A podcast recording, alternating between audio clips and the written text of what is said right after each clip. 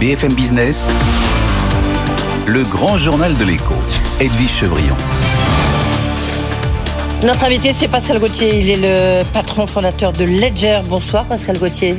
Bonsoir. Merci d'être là. J'ai l'impression que quand même, quand on est dans la crypto-monnaie, la vie est belle, enfin entre guillemets, parce que vous m'expliquez, vous rentriez de Bahamas pour telle conférence, que vous étiez à Madrid pour telle autre conférence, qui explique sans doute aussi votre euh, votre teint bronzé. Euh, Pascal Gauthier, plus sérieusement, est-ce que est-ce que vous êtes euh, il y a un nouveau ministre qui vient d'être nommé, Jean-Noël euh, ministre euh, du numérique, qui succède donc à, Cédrico, ministre délégué. Est-ce que c'est, est-ce que pour vous c'est important d'avoir un, ministre en France du numérique? Et est-ce que, comment est-ce que vous jugez cette nomination euh, de ce nouveau gouvernement? Est-ce que ça a de l'importance pour vous, qui est vraiment la start-up, enfin plus, plus une start-up maintenant, mais enfin qui est vraiment une des icônes en tous les cas des crypto-monnaies françaises? Alors, euh, sur la, la, première question, euh, oui, je pense que c'est important de toujours parler du numérique et d'avoir un ministre en charge du numérique. Euh, J'irais même jusqu'à dire qu'il faudrait qu'il ait encore plus de, de, pouvoir, je pense, parce que je crois que la numérisation de nos économies, de nos vies est tellement importante qu'il faudrait vraiment mettre ça euh, au cœur euh, et au cœur des, décisions. Euh, et sur votre euh, deuxième question, oui, c'est important parce que nous, en fait, Ledger, on est une société française, on est incorporé en France, et donc avoir un, gouvernement fort, enfin, en tout cas, c'est un des acteurs avec lesquels on, discute en France pour l'avenir du numérique, pour faire en sorte que tout ce qu'on fait ait le maximum de résonance possible partout dans le monde. Donc oui, c'est important. Oui, mais en même temps, on voit que la situation politique, elle est, elle est pas, elle est presque proche du blocage la situation politique. Alors moi, je ne suis pas un commentateur politique. Non, non, je sais, mais, du coup, est-ce que vous redoutez que le côté, le dynamisme qu'on a pu connaître, surtout dans, le, dans, dans, dans, la tech, qu'a pu connaître le premier euh, quinquennat Macron, ça ne soit pas tout à fait la même chose sur ce second quinquennat? Non, je crois pas parce que l'ensemble des acteurs de la vie politique sont importants. Donc l'exécutif le, est important, le, le, Parlement aussi important, enfin le législatif est important. Donc c'est à nous d'être euh, bien auprès de tout le monde et surtout de faire l'effort de communication et l'effort d'éducation euh, pour faire en sorte que la régulation se passe bien. C'est ce qu'on a fait d'ailleurs avec l'Europe, hein, parce qu'il y a la France, mais il y a aussi l'Europe. Et dernièrement, avec euh, TFR et MICA qui sont passés, on a, on a beaucoup travaillé euh, à l'éducation, à la communication auprès des instances européennes pour que la régulation se passe au mieux, et c'est ce qui s'est passé. Euh, Pascal Gauthier, est-ce que vous avez le sentiment quand même d'être assez fragilisé lorsqu'on voit la crise des, des, cryptos qui, a, qui frappe, dire qui a frappé, mais qui frappe encore bah, durement votre écosystème? Vous, vous, êtes, vous, vous faites des portefeuilles pour des crypto-monnaies. Est-ce que pour vous, euh, c'est, c'est, est-ce que vous vous sentez fragilisé quoi? Pas du tout. Euh, bon, déjà, il y a une crise, euh, pas que de la crypto, hein. il y a une crise financière mondiale. Et, oui, enfin, elle s'est centrée beaucoup sur la crypto. Vous trouvez? Moi, je pense pas. Je pense que c'est l'arbre qui cache la forêt parce que le Nasdaq qui fait moins 29%, ça s'était jamais vu depuis euh, depuis 50 euh, ans, je crois, ou, quelque chose comme ça. Euh, donc non, non, je pense qu'il y a, un, contexte macroéconomique qui est très fort. La crypto baisse comme plein d'autres, plein d'autres choses. Nous, on vend la sécurité, c'est ce qu'on a toujours dit. Et en fait, ce qui se passe, c'est favorise plutôt notre modèle. Donc en fait, euh, nous d'une année sur l'autre, on est en croissance. Hein. donc H1 cette année est meilleur que H1 l'année dernière. C'est une croissance à deux chiffres. On pensait faire encore mieux. 5 millions, c'est ça par jour de portefeuille, c'est ça Non, on a vendu 5 millions en tout. Et là, on vend entre euh, en tout, ouais, depuis le début, depuis 2014. Et là, on vend entre 2 et 3 millions de portefeuilles euh, par an. Et donc cette année commence bien pour nous si on considère l'environnement macro. Mais aucun coup d'arrêt Là. Ah non, non, aucun coup d'arrêt, mais c'est ce que je vous dis. En fait, il y a deux choses qui se passent. Hein. c'est que les gens se rendent compte que posséder leur clé privée, c'est de plus en plus important, surtout quand les, les événements macro euh, euh, fragilisent en fait euh, les, les, les, banques et tout ce qui est centralisé. Et d'autre part, il y a un énorme phénomène qui est en cours, hein, qui est le phénomène, des, le phénomène des NFT, et qui se moque un peu de la crise des crypto-monnaies. Oui, mais, mais en même temps, on a vu qu'il y avait la chute libre du hedge fund Three Arrow Capital. On voit bien que les difficultés de cette plateforme, ça veut dire c'est c'est très rapide, ça arrive d'un seul coup et puis tout s'effondre derrière. Quoi. C'est comme c'est la terre se retirait euh, sous les pieds euh, de ces fonds, de ces de ces startups ou, ou de ces crypto-monnaies. C'est là où pour vous c'est une navigation qui est complexe. Oui, mais disons, nous, on a toujours le marché en tête, hein, parce que finalement, on peut pas complètement s'échapper du marché. Mais euh, sur l'exemple que vous prenez, c'est un exemple en particulier qui montre que quand vous avez des crypto-monnaies, faire confiance à un tiers avec ces crypto-monnaies, c'est pas forcément la meilleure chose.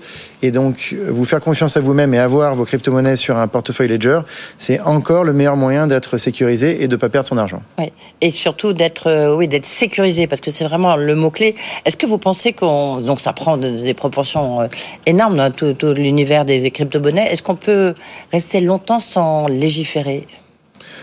Bah, non, mais d'ailleurs, euh, ça légifère en ce moment. Hein, ce qui vient de passer à l'Europe, euh, MICA, TFR, et ça, c'est les premières euh, moutures d'une régulation qui va être qui va être longue. Donc, le législateur ou le régulateur s'empare de ces sujets un peu partout dans le monde, d'ailleurs. Mais, justement, par rapport à MICA, est-ce qu'il faut des règlements qui soient un peu différents entre les cryptos et les NFT Oui, probablement, mais c'est ce qui vient de se passer. Mais, mais est-ce que ça va suffisamment loin?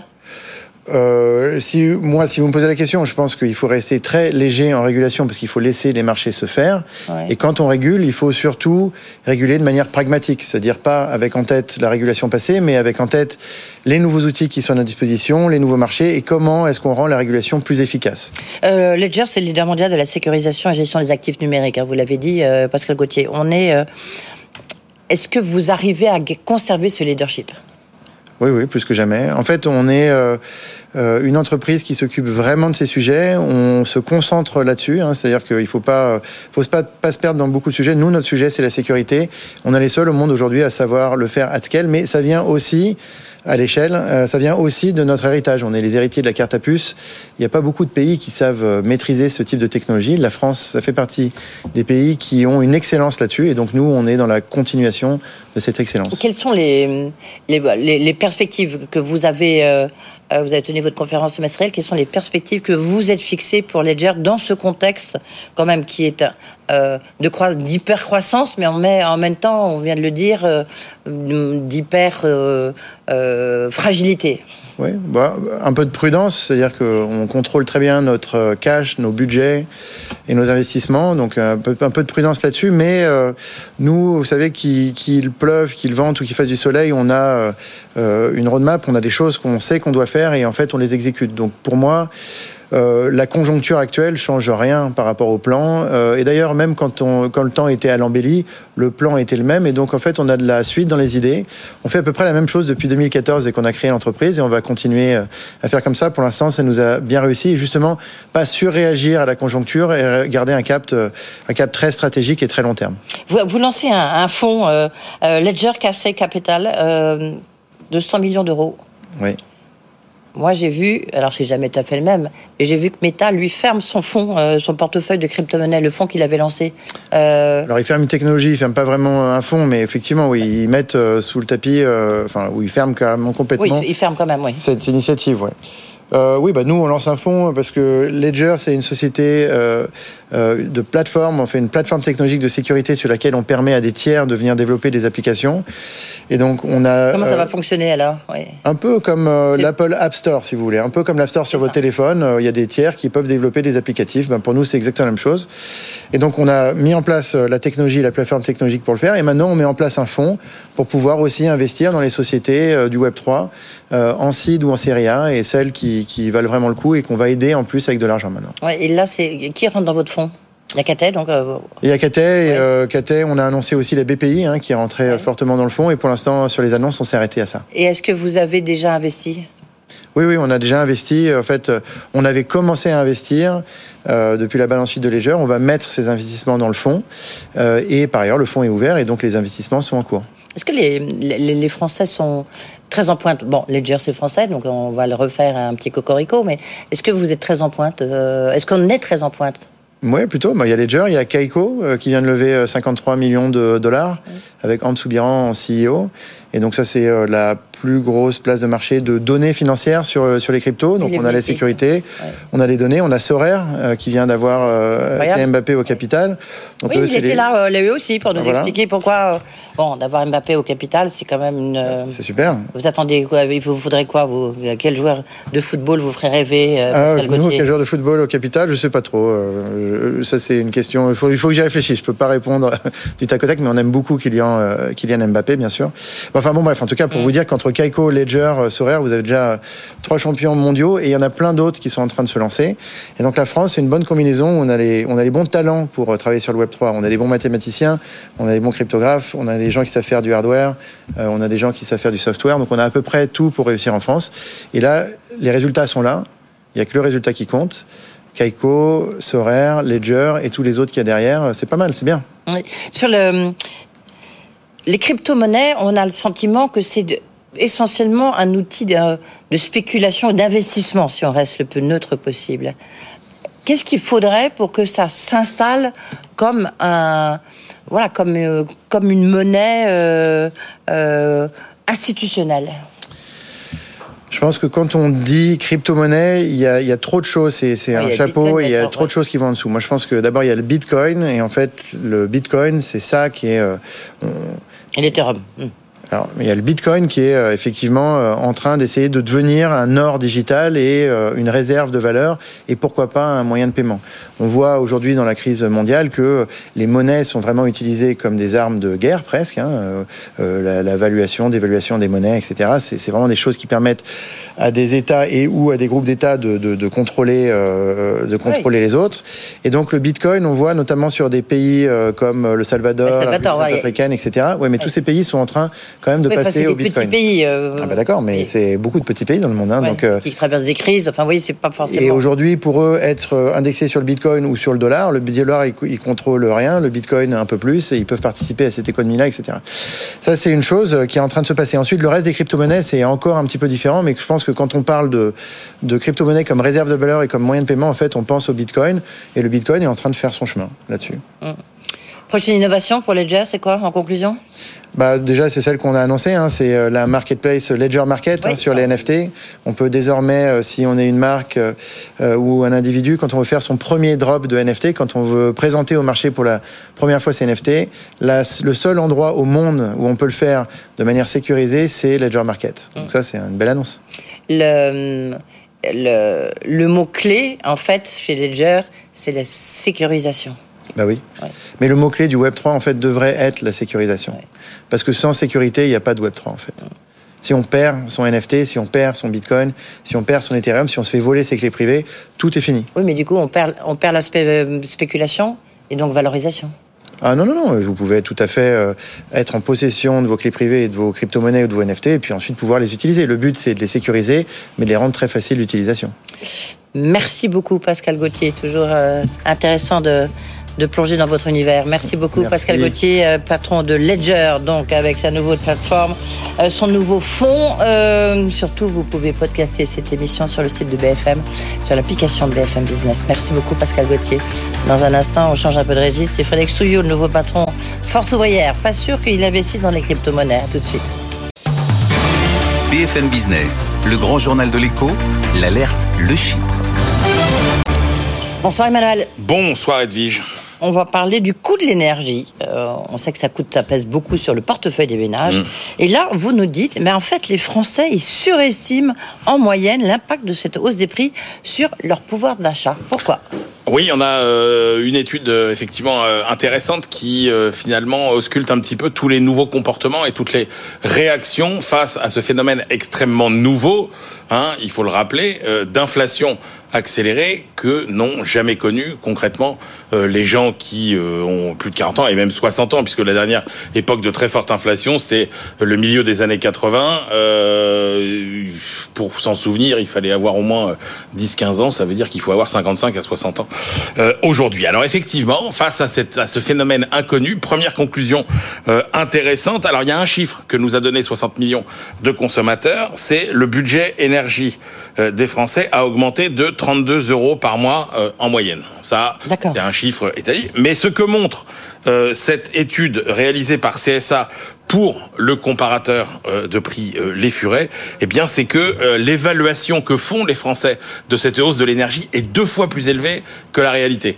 Euh, en gros, les Français pensent que euh, la facture énergétique, le surcoût frôle à peu près les 70 euh, euros sur sur 12 mois, donc un ressenti deux fois supérieur à la réalité. Après, ce qui est intéressant, c'est aussi de voir comment finalement les Français et notamment les nouvelles générations réagissent par rapport à ça, comment elles contraignent ou pas leur budget. Et c'est vrai que finalement, euh, les Français déclarent quoi? Eh bien qu'ils vont euh, évidemment aller euh, taper dans d'autres postes de dépenses, et notamment les fameuses dépenses contraintes.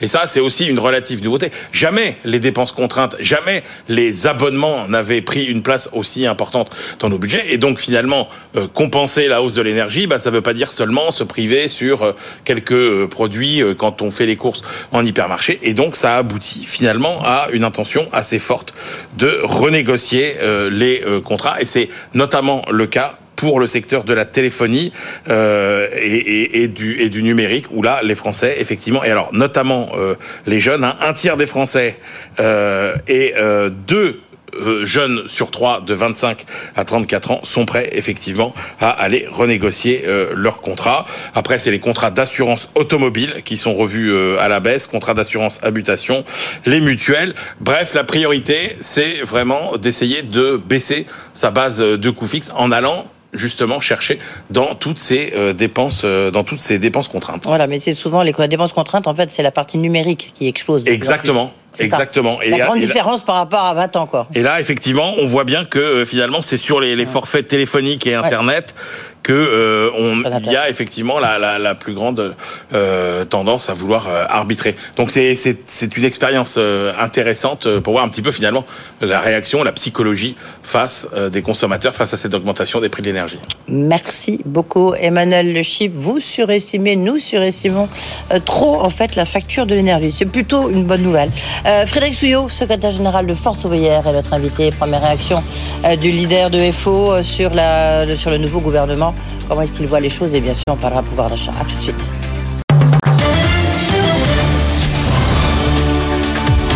BFM Business, le grand journal de l'écho, Edwige Chevrillon. Grand journal de l'écho avec Frédéric Souillot qui est secrétaire général de Force ouvrière. Bonsoir Frédéric Souillot. Bonsoir Edwige Chevrillon. Merci. Euh, c'est la première fois que vous venez au Grand Journal de l'Écho et puis c'est la première fois que vous allez réagir à ce nouveau gouvernement dont maintenant on connaît la composition. Certains disent que c'est un gouvernement de techniciens, d'autres qui disent qu'il y a beaucoup d'économistes, qui peut être en soi une bonne chose, surtout. Enfin, en tous les cas, c'est ce qu'on peut penser ici. Euh, pour Force ouvrière, comment est-ce que vous voyez le pôle de Versi s'agrandit, s'épaissit. Euh, est-ce que ça veut dire que vous aurez des interlocuteurs? Il y a un ministre du logement, il y a alors, on a tout décliné maintenant. Alors nous, on ne choisit pas nos interlocuteurs.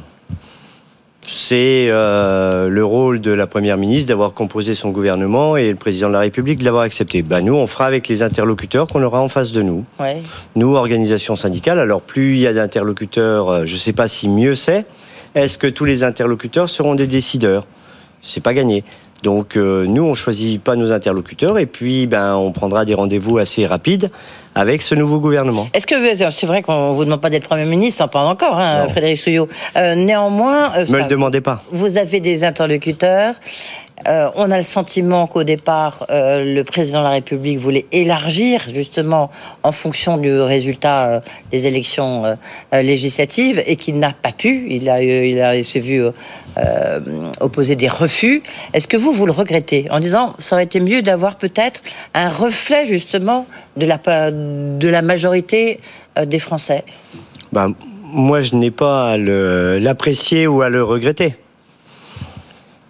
c'est pas les organisations syndicales qui choisissent les parlementaires, ce sont les citoyens. Donc nous, euh, au titre de la liberté et de l'indépendance des organisations syndicales, bah, qu'il n'y ait pas d'union nationale, c'est pas mon sujet. donc pas d'inquiétude particulière par rapport à ce nouveau vous, vous attendez de voir quoi ben, on va prendre rendez-vous euh, très rapidement. Je suis pas plus euh, inquiet maintenant qu'avant. Euh, nous avons des revendications et nos revendications on les portera. Il y a la, hum, il y a la loi sur le pouvoir d'achat, évidemment, on va en parler. Il y a la grève dans les transports aériens et, dans la SNCF, alors que les Français s'apprêtent en partie à, partir en, vacances. D'abord, peut-être une réaction, question que je posais à Laurent Berger de la CVT, qui était à ce même micro la semaine dernière, sur la, main tendue de Geoffroy Roux Bézieux, le patron du MEDEF, euh, qui expliquait il y a quand même beaucoup d'incertitudes politiques Donc, euh, il y a un grand facteur, grande chance euh, qu'on se retrouve dans des situations un peu d'immobilisme. C'est à nous, partenaires sociaux, et je vous tends la main, donc à FO, à CFDT et CGT, je vous tends la main pour, euh, bah, pour qu'on fasse des propositions. Est-ce que vous, vous la saisissez un peu comme la saisie du reste Laurent Berger? Alors,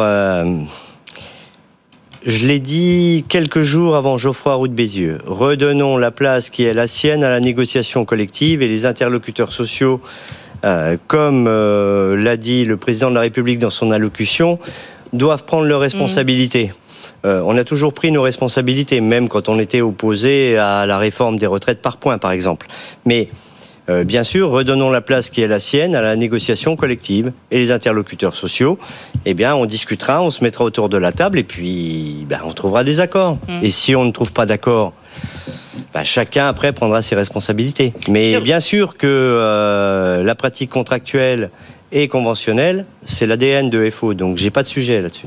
Est-ce que sur les, augmentations là, euh, qui a eu lieu sur la, la GIR Carco, est-ce que vous considérez que celles ont été, bah, les négociations ont, débouché sur quelque chose de suffisant en termes de hausse Non, Non non. Vous auriez souhaité combien Bah, à minima, l'inflation. Euh, Aujourd'hui, euh, quand on nous dit euh, 2,9%, bah, c'est pas l'inflation. C'est pas la perte de pouvoir d'achat des retraités.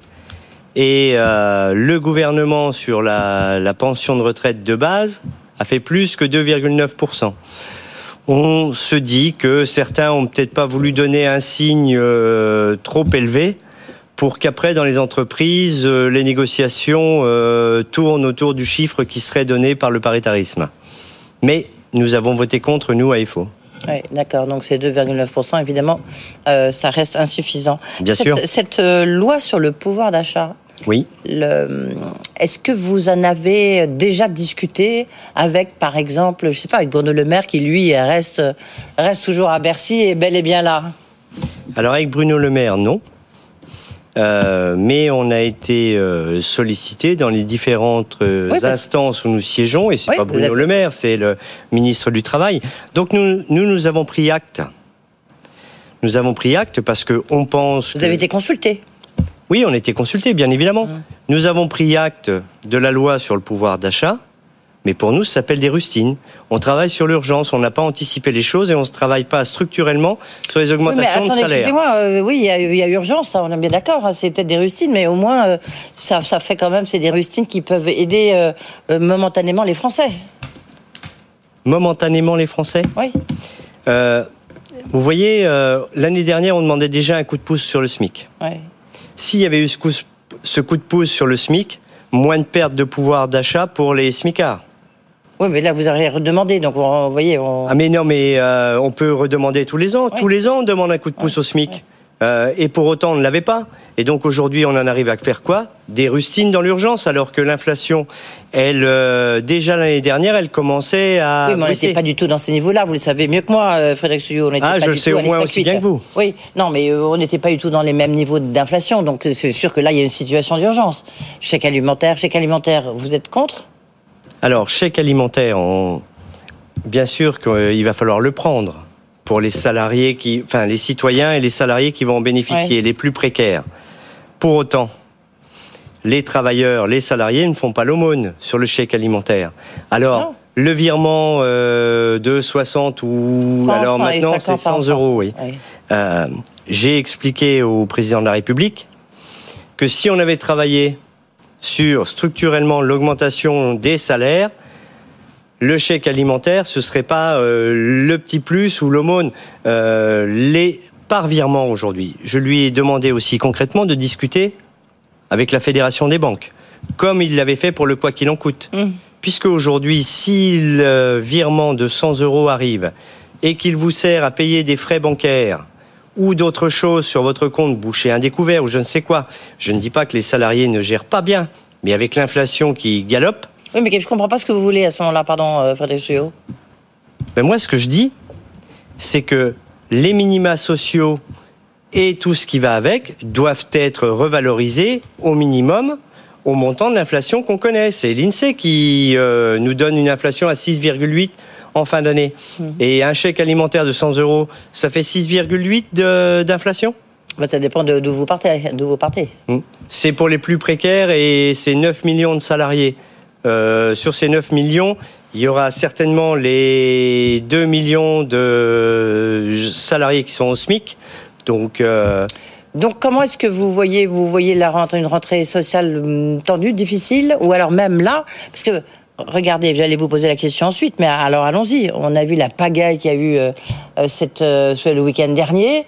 On va s'attendre à la même pagaille le, le week-end prochain.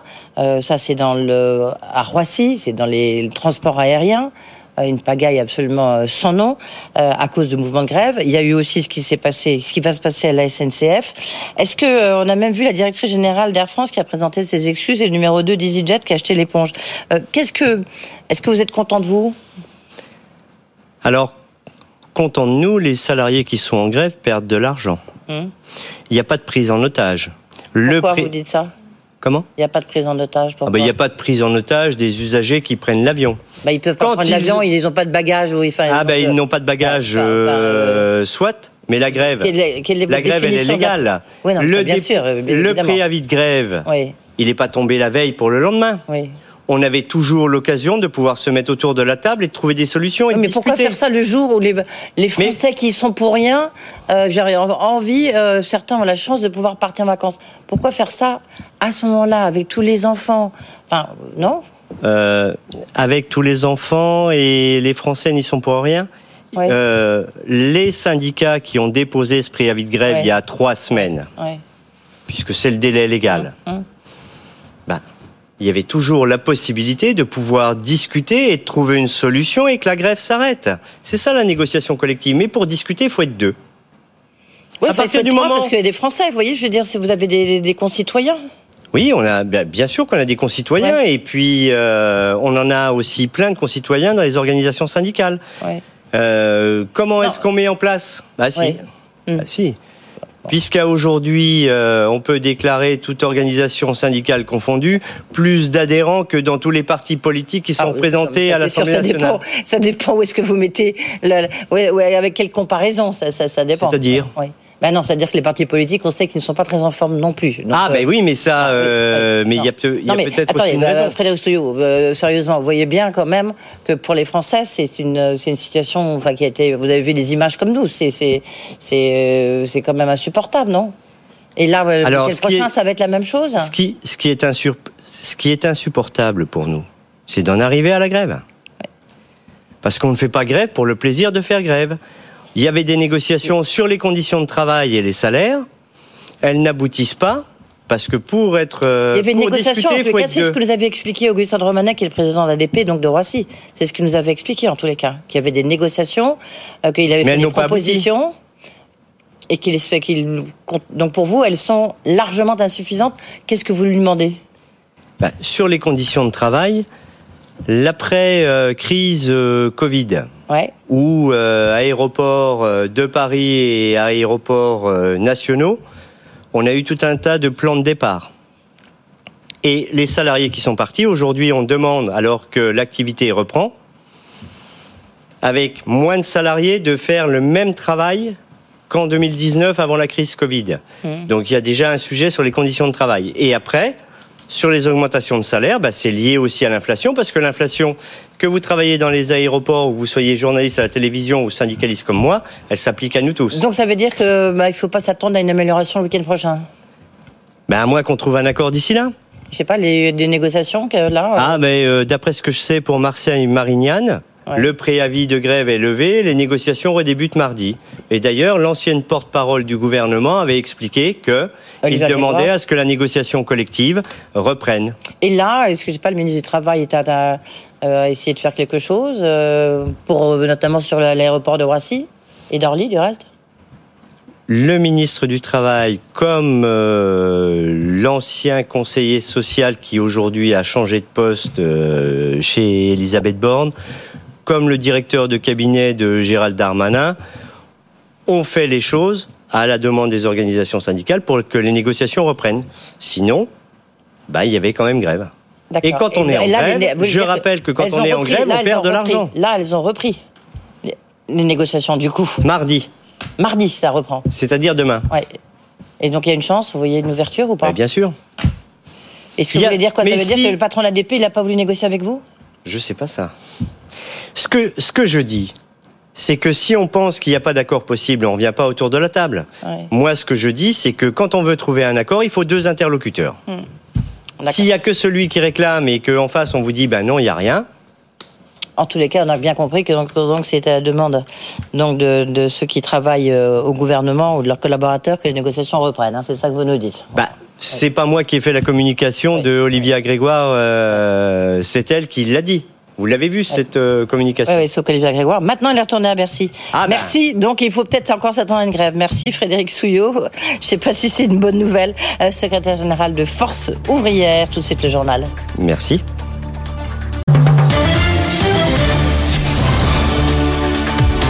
BFM Business, le grand journal de l'écho, Edwige Chevrillon. Grand journal de l'écho avec euh, Antoine, Antoine Monin, directeur général de Spotify pour la France et le Benelux. Bonsoir, Antoine. Bonsoir. Euh, merci d'être euh, là. Euh, bah, il se passe beaucoup de choses. Euh, le retour d'abord des, des- des festivals, notamment des francopholies à La Rochelle. Absolument. Euh, Il y a l'introduction en bourse de Deezer, votre concurrent qui est un petit peu plus petit que, vous, on peut dire ça comme ça.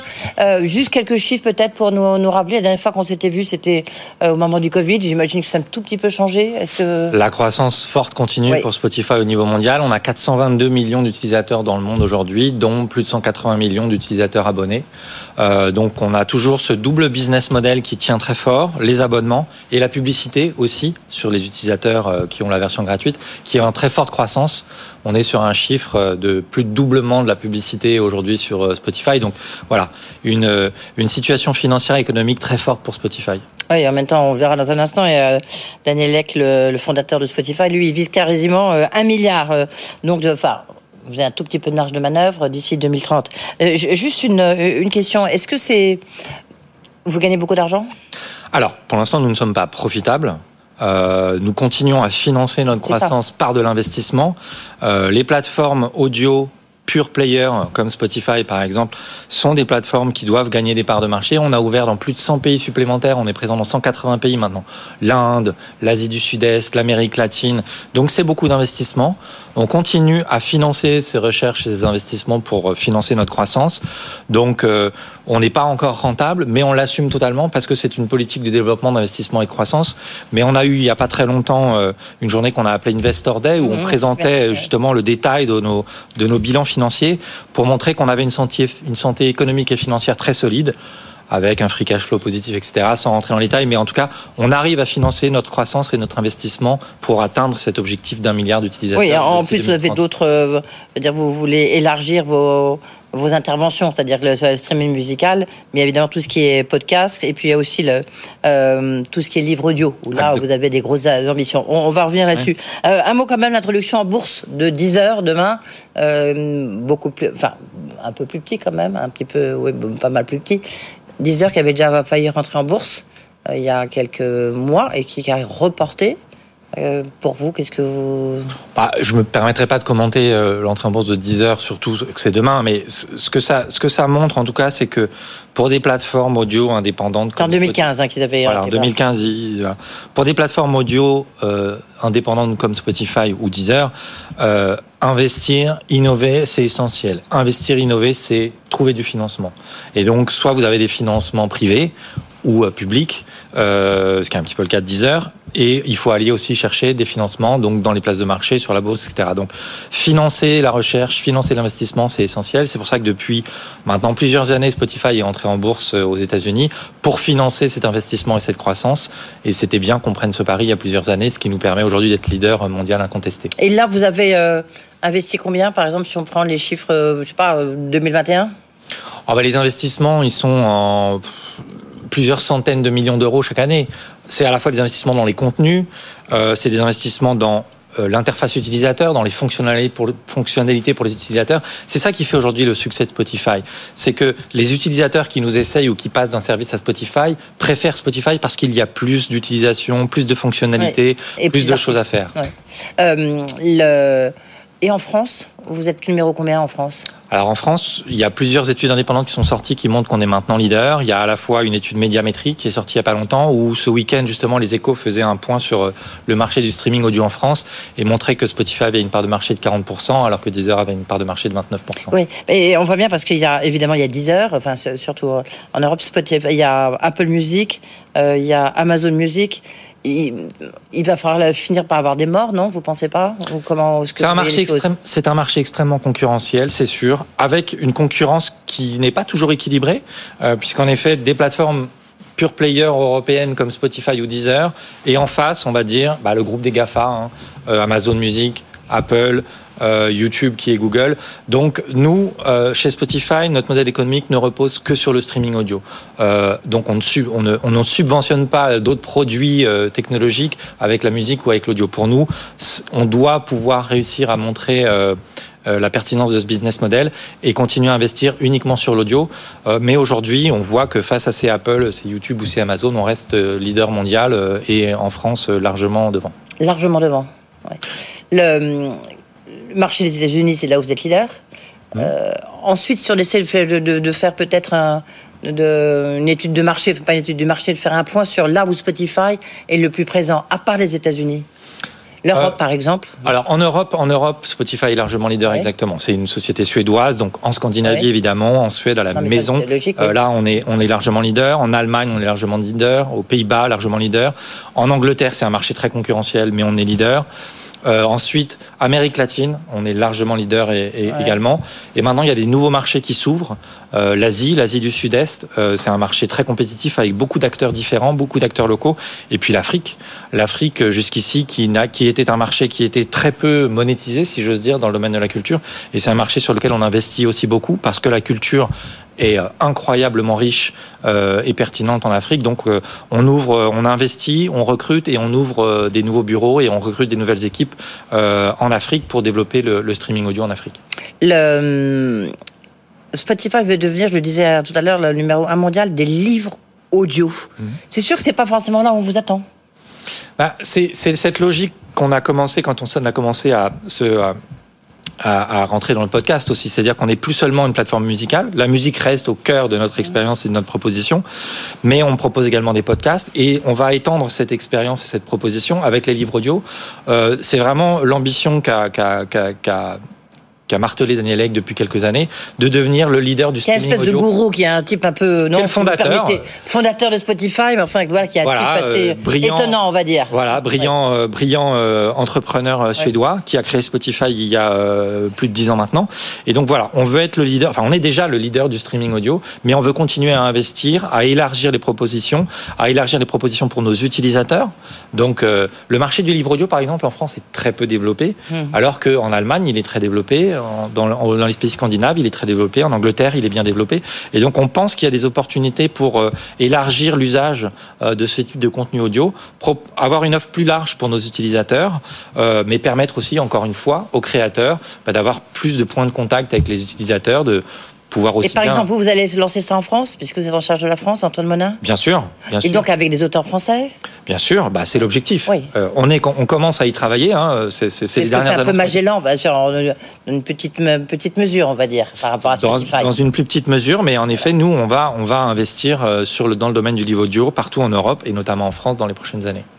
Et prochaines années, ça veut dire quand est-ce que on pourra euh, effectivement On a, j'ai pas encore de date pour la France. pas encore de date. On sait, on sait que dans les dans certains pays, ce sera dans les prochains mois, euh, mais pour la France, on n'a pas encore euh, fixé de date. Dès qu'on sera prêt et que tout sera euh, avec le monde de l'édition. Néanmoins, je disais que Daniel Ek est un personnage assez incroyable. Quand il dit un milliard d'utilisateurs d'ici 2030, c'est très ambitieux, très très ambitieux. Vous savez, 2030, c'est dans 8, c'est dans allez, 7 ans. Ouais. Allez, 7 ans.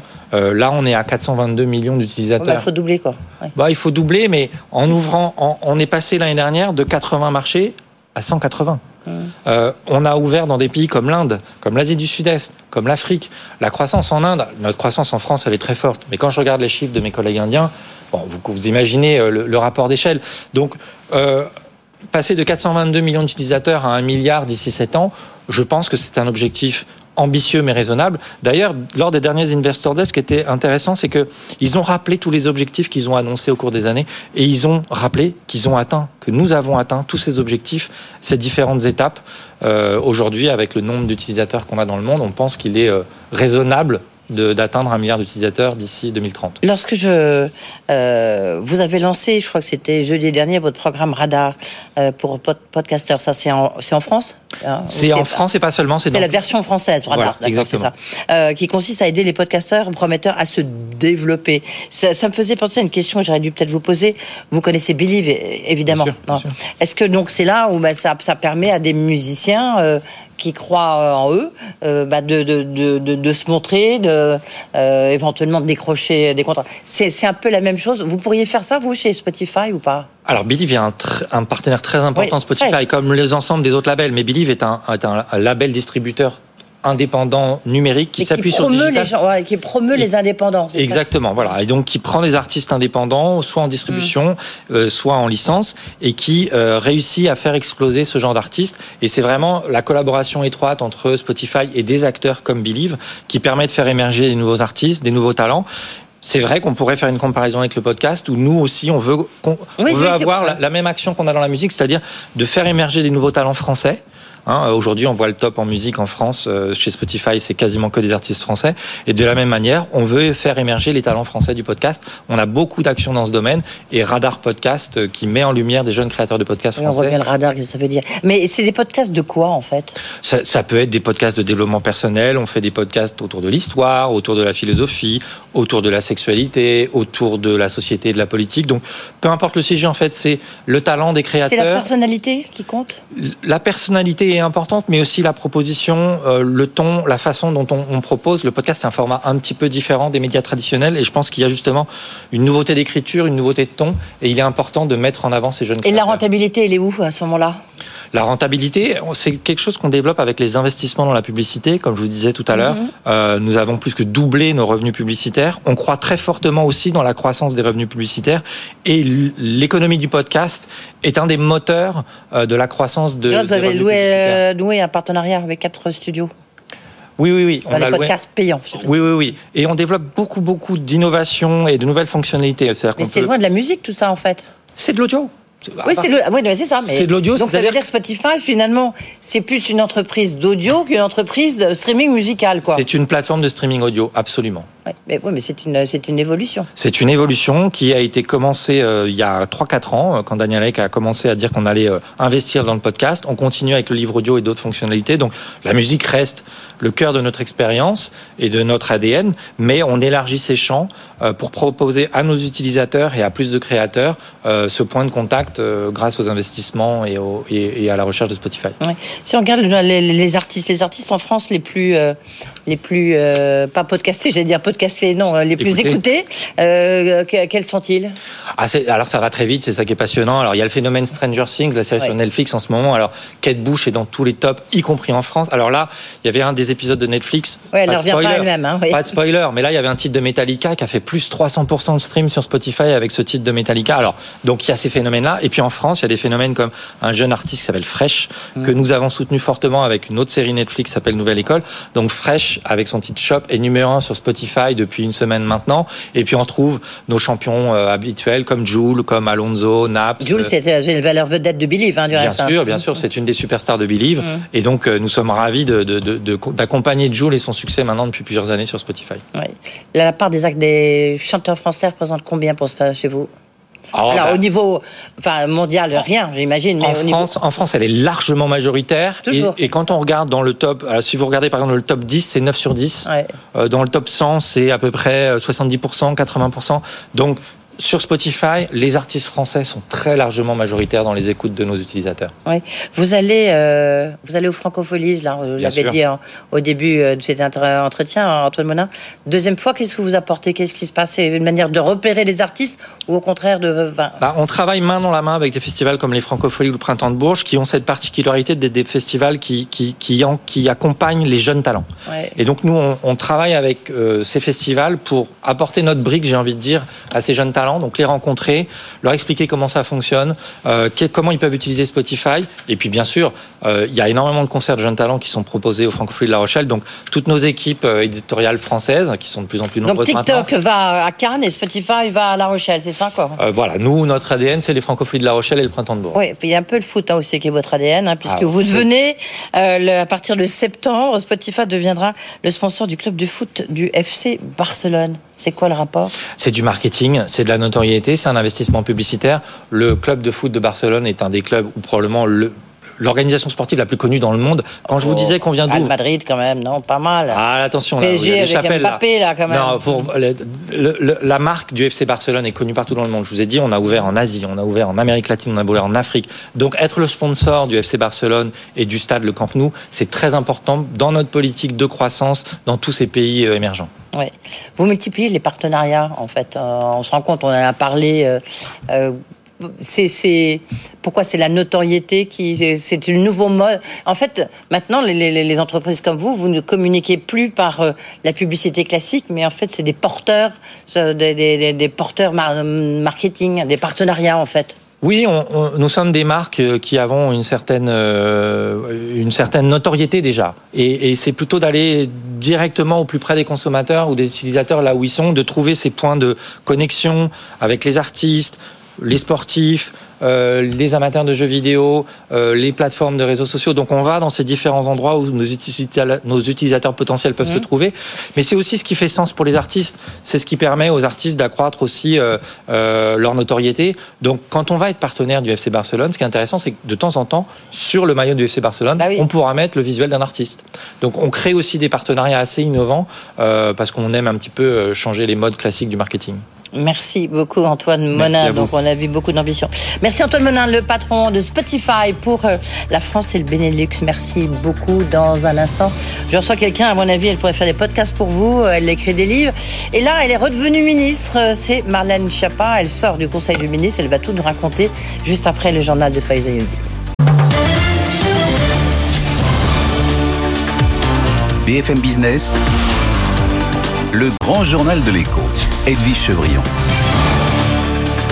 Grand journal de l'écho avec Marlène Schiappa qui sort justement du Conseil des ministres puisque elle a donc rempilé. Bonsoir Marlène Schiappa. Bonsoir. Merci d'être avec nous. Si je dis ça, si je prends presque un air étonné, c'est parce qu'avant vous étiez ministre délégué euh, chargé de la citoyenneté auprès euh, de Gérald Darmanin et puis euh, bah, vous étiez parti et en fait on, vous a lancé cette invitation il y, a, il, y a, il y a, plusieurs jours parce que vous vouliez créer votre entreprise et puis on a appris euh, donc ce matin que vous maintenant vous êtes secrétaire d'État chargé de l'économie sociale et solidaire et de la vie associative.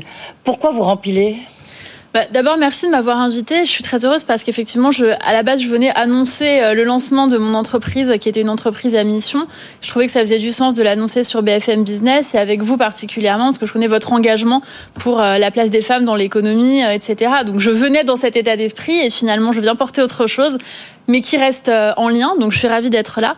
Et je viens parce que d'abord, euh, le président de la République et la première ministre, euh, j'ai souhaité répondre à leur appel sur ce portefeuille qui concerne, qui concerne l'économie sociale et solidaire, mais aussi la vie associative, qui sont des sujets qui donc me tiennent à cœur. J'étais dix ans présidente d'association, bénévole, et je pense qu'on est vraiment dans un tournant de l'économie sur, sur ces questions liées à l'impact et au sens et à l'engagement des entreprises. et vous dépendez de, de, la première ministre, Elisabeth. Euh, c'est un point peut-être important à souligner. Euh, d'abord, merci d'avoir maintenu votre, euh, votre venue, Marlène Schiappa. et puis, vous publiez C'est une bonne situation, ça? Ministre Point d'interrogation. il y a beaucoup de questions, c'est assez amusant. vous racontez justement votre quotidien presque de ministre, les moments même où vous tordez de douleur, il faut monter dans un hélicoptère, mm. etc. quand même, est-ce que D'abord, on dit que c'était, ça s'est fait au, dernier moment. Euh, est-ce que c'est vrai qu'on vous a appelé euh, euh, bah, même pas 24 heures avant? Oui, oui. je ne sais pas qui vous a dit ça, mais oui, c'est vrai. Mmh. Parce qu'il n'arrivait pas à trouver quelqu'un, je sais pas, de le président de la République, qui, quelqu'un qui vienne de la gauche, qui vienne de DLR. non, c'est pour ça qu'il y a beaucoup de nouveaux rentrants Non, mais d'abord, je trouve ça, c'est bien qu'il y ait des nouvelles personnes. Moi, j'ai découvert mes nouveaux collègues euh, autour de la table. Ensuite, en général, vous savez, quand on est euh, ministre, on est un peu le dernier prévenu.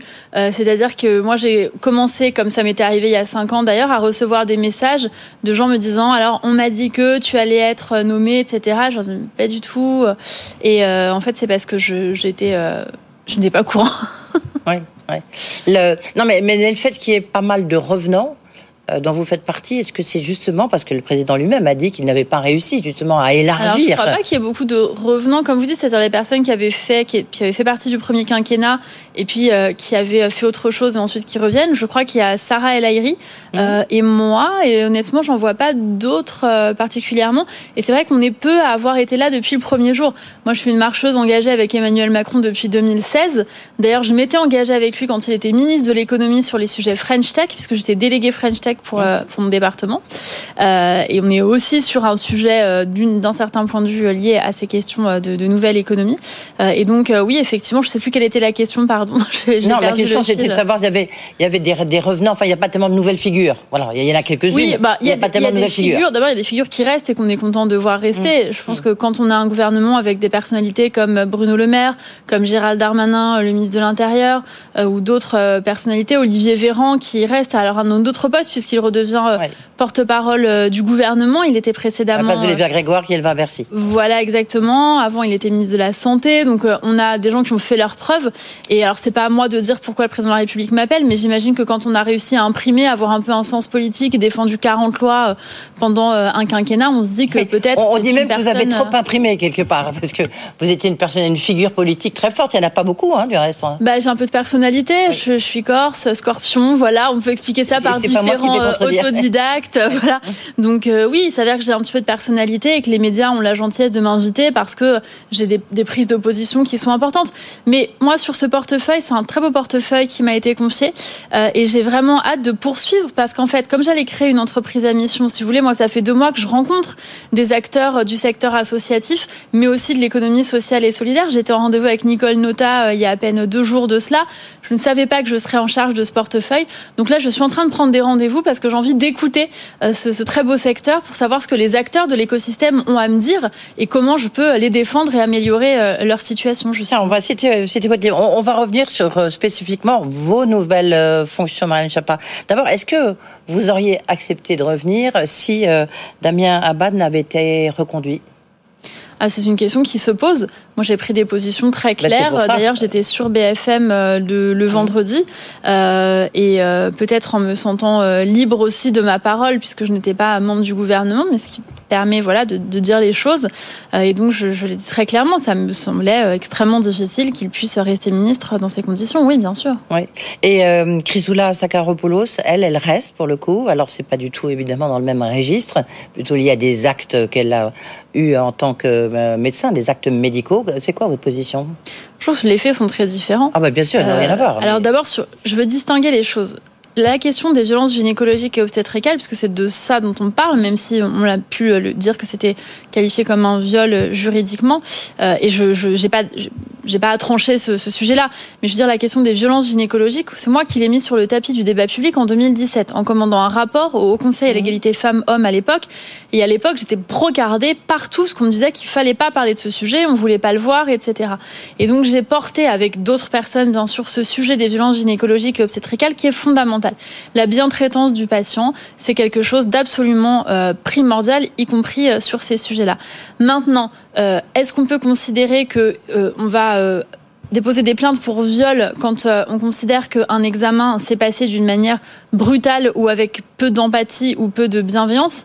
Et je ne dis pas que ce soit ce qui s'est passé, mhm. je ne sais pas, mhm. mais de mhm. façon générale, je pense que la question se pose. Là, elle est mise en cause pour euh, des, des, des consultations, des faits dans le cadre de son activité euh, professionnelle en tant que gynécologue. C'est très différent que d'avoir plusieurs femmes qui déposent oui, contre vous en disant que vous avez mis la, la question qui se pose? La question qui se pose, c'est si elle aurait dû rester? C'est la question qui se pose en disant elle a peut-être eu effectivement des, des, des, des gestes euh, douloureux. Euh, c'est quelle, est la question qui se pose? Non, mais moi, je, n'en sais rien en fait. Je ne souhaite pas me prononcer sur euh, ce qui s'est passé dans un cabinet entre un médecin médecin et une patiente. Et en plus, et je le dis alors que moi j'ai vraiment défendu ce sujet, on sait qu'il y a beaucoup de, de, de, subjectivité. En fait, j'ai entendu une dame dire on sait très bien ce qui se passe dans un cabinet de gynécologue. Mmh, mmh. En fait, pas toutes les femmes, des femmes jeunes, des femmes qui arrivent de pays étrangers, des femmes.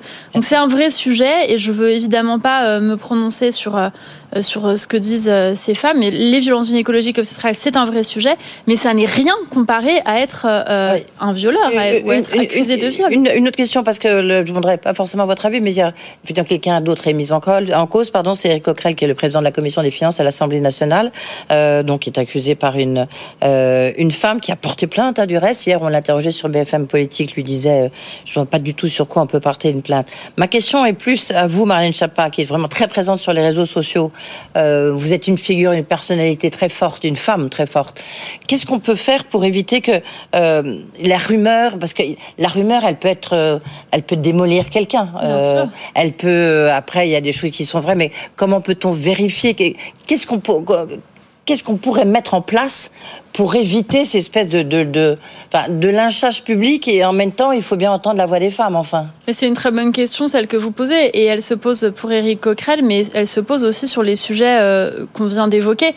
Euh, quand on est euh, gynécologue et qu'on estime avoir fait son travail de manière consciencieuse et qu'on a porté le combat des femmes pour l'endométriose, être accusé de viol, c'est l'accusation de viol, c'est une accusation qui est absolument terrible. Mm. Et je me suis mal exprimée dans ma phrase précédente, je dis ce n'est rien comparé à être accusé de viol. C'est pas le terme rien que je voulais utiliser. Mais pour vous répondre, alors d'abord sur les réseaux sociaux, moi je suis beaucoup moins présente, notamment sur Twitter depuis 6 euh, à 8 mois. Il y a un moment où j'ai décidé de prendre un peu de recul parce que je trouvais que la menace de mort, comme tout argument, euh, c'était assez, euh, assez vain. Et donc je tweete des choses factuelles et j'y vais assez peu en réalité. Et je pense que la question que vous posez, elle est fondamentale et c'est pour ça que nous, pendant 5 ans, on a essayé de faciliter l'accès à la plainte en disant que c'est à la justice de se prononcer. C'est extrêmement difficile d'être transformé. Regardez oui, mais ça y est, le mal est fait. En, jeu.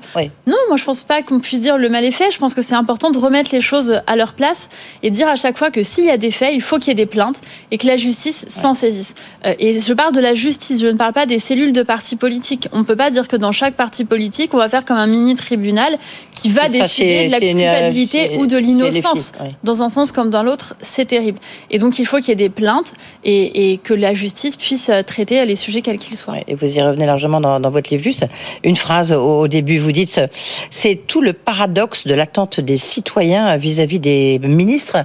Ils euh, veulent un ministre accessible mais en même temps prestigieux, bien payé mais en même temps pas avec l'argent du contribuable, transparent mais mystérieux, etc., euh, etc. Et puis après, vous dites, il n'y a plus, il faut l'avouer, la vérité, qu'il n'y a plus de grandes figures politiques. Euh, ceci explique cela? J'essaye d'apporter des, modestes réponses ou en tout cas une expérience euh, dans ce livre, justement en, réfléchissant à cette question.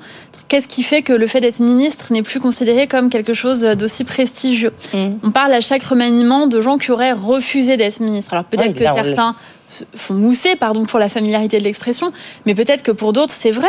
Et c'est vrai qu'il y a des gens qui ont aujourd'hui euh, des situations euh, installées justement, qu'ils soient engagés ou qu'ils soient euh, à la tête de telle ou telle organisation, qui ne veulent pas devenir ministres, ils n'ont pas envie d'étaler leur famille dans la presse, de détailler leur patrimoine, d'être menacés de mort sur les réseaux sociaux, on l'évoquait à l'instant régulièrement dès qu'ils porteront la moindre réforme.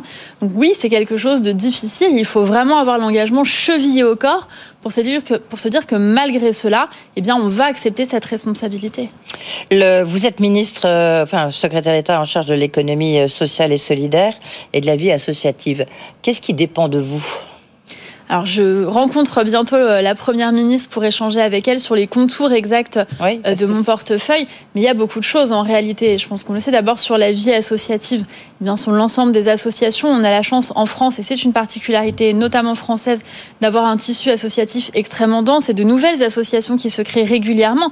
J'ai été responsable des associations féministes dans certaines de mes précédentes fonctions, des associations euh, LGBT+, plus récemment, à l'intérieur, j'ai beaucoup travaillé avec les associations dans le champ de l'asile. Et il y a pléthore d'associations. À partir du moment où il y a des gens qui ont envie de faire quelque chose ensemble, ils peuvent se constituer en association. Et puis d'autre part, il y a tout ce champ de l'ESS. Il y a le champ de l'ESS à proprement parler, de l'économie sociale et solidaire. Oui, des raisons d'être, notamment pour les entreprises. Exactement. Et ce champ absolument des entreprises qui s'engagent. Maintenant, de plus en plus, on considère que la performance financière ne suffit pas et qu'on a besoin de travailler sur la performance extra-financière, que ce soit les questions sociales sociale, écologique, d'égalité, de place des femmes ou de la diversité. Mais ça dépend justement comment vous voyez ça, parce que ça dépend aussi largement de Bercy. Alors oui, effectivement, mais vous savez, je suis rattachée pour cela justement à la Première ministre. Car il y a un périmètre associatif qui peut dépendre notamment pour son budget. Euh, du budget, c'est un peu technique, mais euh, jeunesse, sport, vie associative. Et puis à l'ESS, évidemment, je vais travailler avec Bercy, avec Bruno Le Maire, mais le fait que vous disiez, euh, je suis rattachée à la Première ministre, ça veut dire, attention, c'est, voilà, normalement, je suis au-dessus de... Non, pas du tout. Non, c'est pas de du Bercy, tout. non, non pas du tout. pas, de prétention de, cette, de cet ordre-là. D'abord, à Bercy, vous avez un ministre qui est Bruno Le Maire, et puis vous avez auprès de lui des ministres délégués et des secrétaires d'État de grands talents et de grandes valeurs que je mmh. respecte profondément et avec lesquels j'ai hâte de travailler. On mentionnait Olivia Grégoire qui a beaucoup travaillé sur ces sujets. Je disais Jean-Noël Barrot sur euh, la question euh, du numérique. Roland Lescure qui vient d'être nommé sur les questions mmh. de l'industrie. Donc ce sont que des gens que j'estime et des amis d'ailleurs pour certains d'entre eux. Et donc ce sera plutôt un travail partenarial comme je crois ça se fait dans les entreprises. Dans les entreprises, on se dit pas, ben alors le DAF et le DRH, on n'a pas envie qu'ils travaillent avec ceux qui, qui bossent sur l'engagement. Au contraire, ils sont partie prenante de la raison d'être et ça doit embarquer toute l'entreprise. Et bien, ça sera pareil au gouvernement. les critères, vous allez parce que on, sait que ça, enfin, il y a beaucoup qui travaillent sur cette question-là, sur les, critères. Le, comment faire pour faire avancer Schmilblick et, et, et, faire que finalement, ça soit pas forcément les, les Américains qui nous imposent leurs critères et que, en fait, il faut une démarche au niveau européen. Euh, Alors, excellente, euh, excellente remarque. Et d'ailleurs, demain, je serai avec euh, justement une agence de notation extra-financière pour, pour travailler sur ces sujets. La question de la mesure, elle est absolument fondamentale. Et vous avez des manières de mesurer la performance qui peuvent d'ailleurs différer. J'étais à New York, je le disais, pendant ces deux mois de, de, de, de pause, d'interruption, on va dire, entre mes activités ministérielles. J'ai travaillé notamment dans ce cadre avec des statisticiens de l'ONU qui, eux, tâchent de mesurer les performances sociales des pays.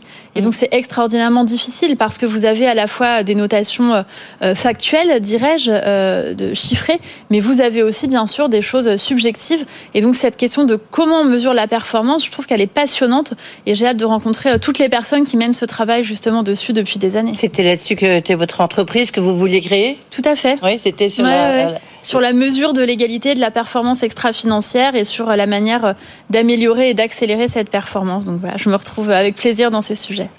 Merci beaucoup. Euh, j'en profite pour rappeler le titre de votre livre. C'est une bonne situation, ça, ministre. C'est à lire un peu sur le fonctionnement, justement. Ça s'est bien passé, le premier conseil des ministres C'est une première question. J'aurais pu vous euh, passer. Très bien, beaucoup d'émotions de retrouver le président de la République, la première ministre, euh, l'Élysée, et, et, voilà, et d'être au service du pays, parce qu'il y a urgence sur, sur beaucoup de sujets pour les Français. Merci Marlène Chapa, aux éditions de l'Observatoire. Euh, voilà, c'est la fin de ce grand journal de l'écho. Vous savez, vous pouvez podcaster l'émission sur l'application le de BFM Business. Rendez-vous aussi ce soir 22h minuit, sinon demain en direct. Bonne soirée. Le grand journal de l'écho sur BFM Business.